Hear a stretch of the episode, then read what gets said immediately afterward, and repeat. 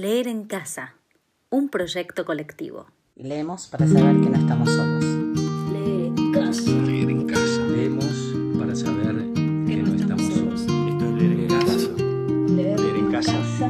Leemos para saber que no estamos solos. Leer en casa. en casa. Leer en casa. Tennessee Williams, por Diego Gentile.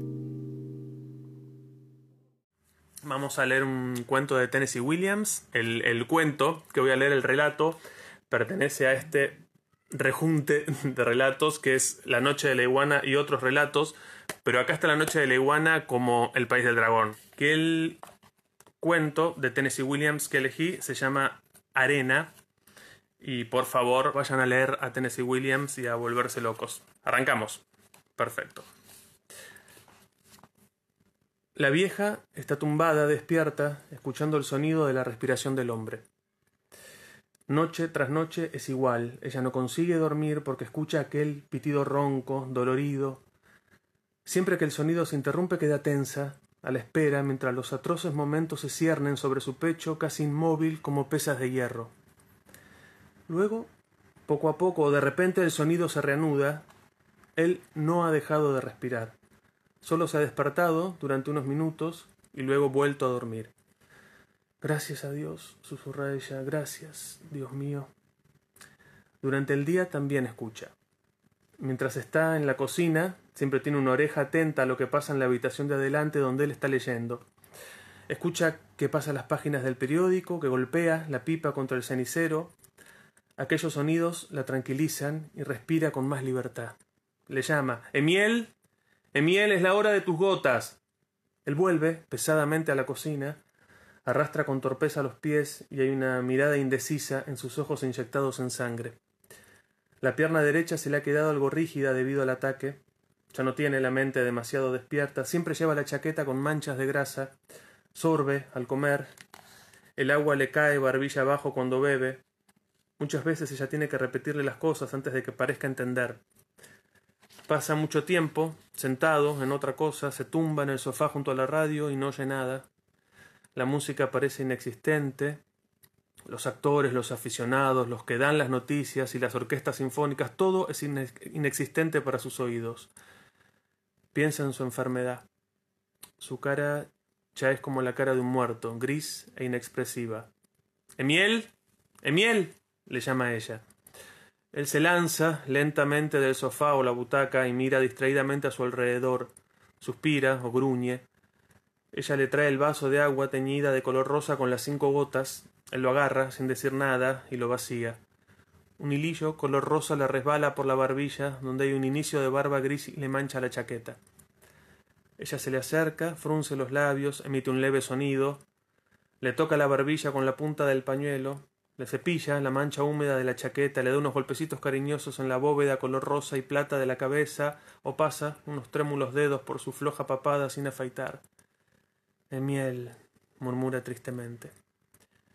Él se vuelve a hundir en el sofá y ella le arropa con la manta india. Es una manta roja y negra de los navajos que compraron casi cincuenta años atrás durante su viaje de novios a la costa oeste. Mm, me perdí. Costa Este.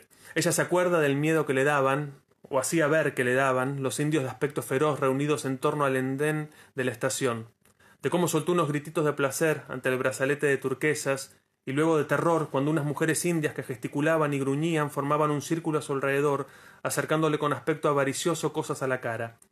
Se acuerda de cómo la rodeó el brazo de miel y de cómo sus dedos le apretaban espasmódicamente el costado hasta que ella casi se desmayó consiguió volver al tren con dificultad. La radio sigue, un candidato a las elecciones suelta un discurso, la voz resuena dramáticamente, declara que los asuntos de la nación están en crisis. Se encuentran en juego opciones vitales, pero allí, en el acogedor interior de su cuarto de estar, ninguno de los dos escucha las palabras del estadista. Los envuelve la noche cuadrados negros de esa noche se aprietan contra las cortinas de la ventana. Están solos. Están sentados, muy juntos. Solo están ellos dos en el interior iluminado por la lámpara. Tienen aspecto de posar para una fotografía. Dentro de un momento la cámara hará clic y el que hace la foto dirá muy bien. Y los dos sonreirán y volverán a moverse, pero ahora están a la espera. A las diez y media, ella le ayuda a levantarse de la butaca o el sofá y van al dormitorio. Él se dobla para quitarse las zapatillas. No, Emiel, déjame a mí, susurra ella. Las manos de ella son asombrosamente rápidas y ligeras, pero tienen un aspecto feo. Las venas se le anudan como gusanos debajo de la piel de un rojo violáceo. Ya está, viejo gruñón, susurra ella. Sus ojos le lanzan una mirada de broma desde abajo de la maraña despeinada de pelo gris y él vislumbra en ellos algo de un brillo efímero, que es el fantasma de su juventud surgiendo con una rapidez tímida, furtiva, como si ese brillo fuera consciente y se abochornase de ello, de su propia incongruencia, y luego revolotea fugazmente como el trino de un pájaro que descansa momentáneamente en una rama helada. Lanza una sola mirada de sobresalto a aquellos tiempos brillantes, glacialmente inhóspitos que los rodean, y luego regresa instantáneamente a esa sombría pero segura dimensión de la que ha surgido milagrosamente durante aquel único momento. Mientras él se desviste, ella va a la cocina y le prepara una taza de leche caliente. Emiel. Emiel. llama. Él va arrastrándose pesadamente a la cocina. Las zapatillas de fieltro susurran tristemente en el linóleo de cuadrados blancos y negros.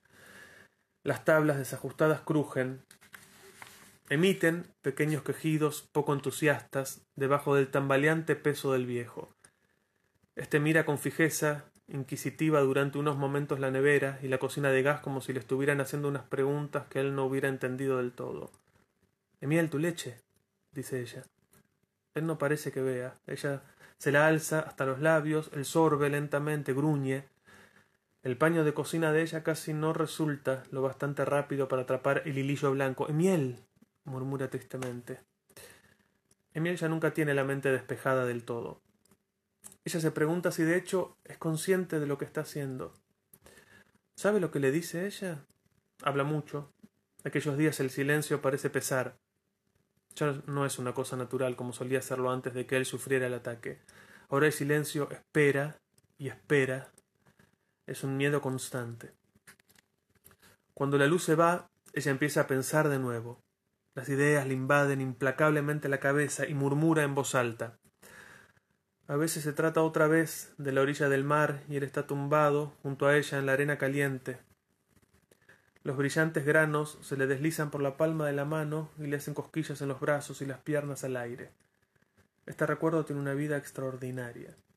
Es el más vívido de todos. Oye el sonido de las olas que llegan y cierra los ojos lentamente ante el brillo del sol.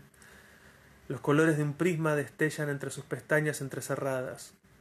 Oye la voz de él, lenta y acariciadora como los granos de la cosquillante arena. Rose. Rose, Rose, Rose. Está intentando que ella sonría, pero ella no sonreirá. Mantiene los labios tensos, apretados, la arena se desliza haciéndole cosquillas poco a poco luego más deprisa, luego más despacio. Está caliente, muy caliente en su piel, al aire. A pesar de sí misma, los labios se le empiezan a curvar por las comisuras. Se ríe en voz alta, la tierra se alza y oscila debajo de ella. El cuerpo le crece, es inmenso. El momento es intemporal. Forma un arco perfecto en el espacio. Susurra el nombre de él, luego contiene el aliento. Sí, todavía está al lado de ella pero la arena caliente ya no se le desliza por la palma de la mano. El sol brillante ha desaparecido, está oscuro. Ella se da la vuelta, poco a poco, en la cama, con los ojos cerrados. Si extiende los dedos puede tocar la sábana que le tapa a él. Sí. Le oye respirar. Todavía respira.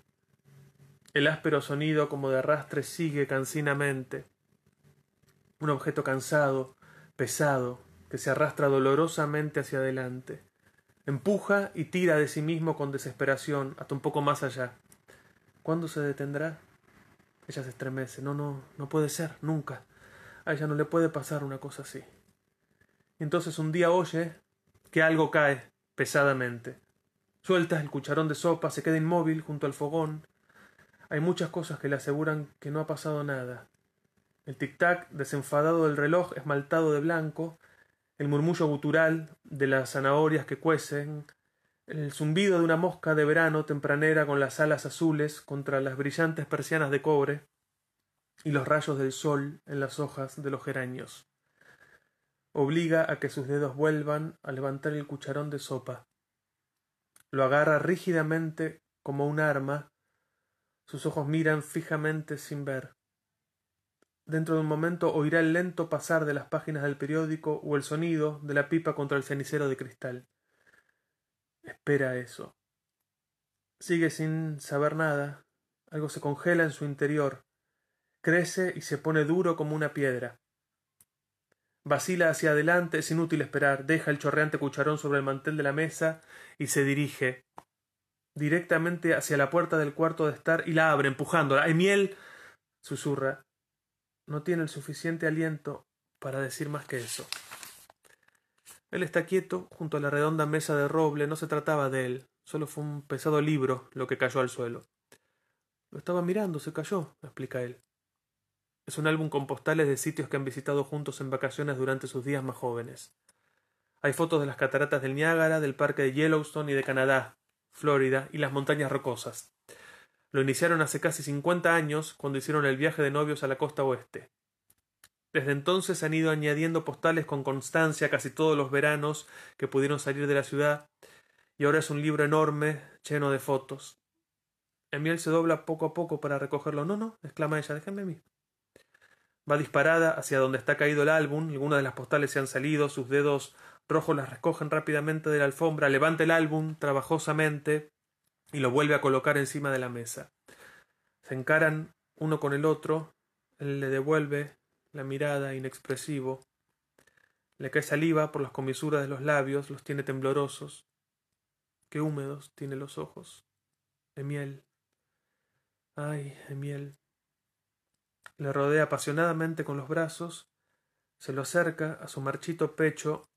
En aquel abrazo debe mantenerlo junto a ella para siempre. El tiempo no se lo arrebatará. Deja que lo demás se deslice como arena. Conservará aquello. Emiel, habla dominante, le demostrará que ella todavía tiene fuerza suficiente para los dos. Pero no quiere mirarle a los ojos que le, que le tratan de transmitir aquella fuerza. Se da la vuelta, evasivo, alejándose de ella con aquel arrastrarse suyo, y la propia firmeza de ella se resquebraja. Cede por completo.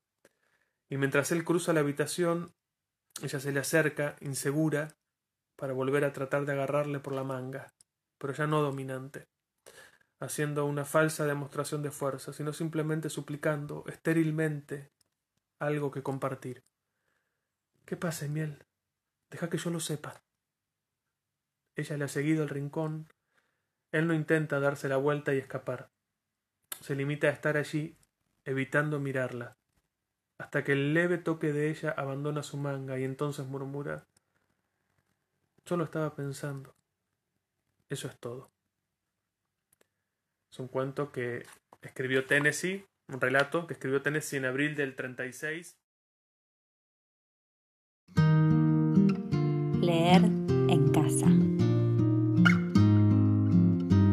Un proyecto colectivo para saber que no estamos solos.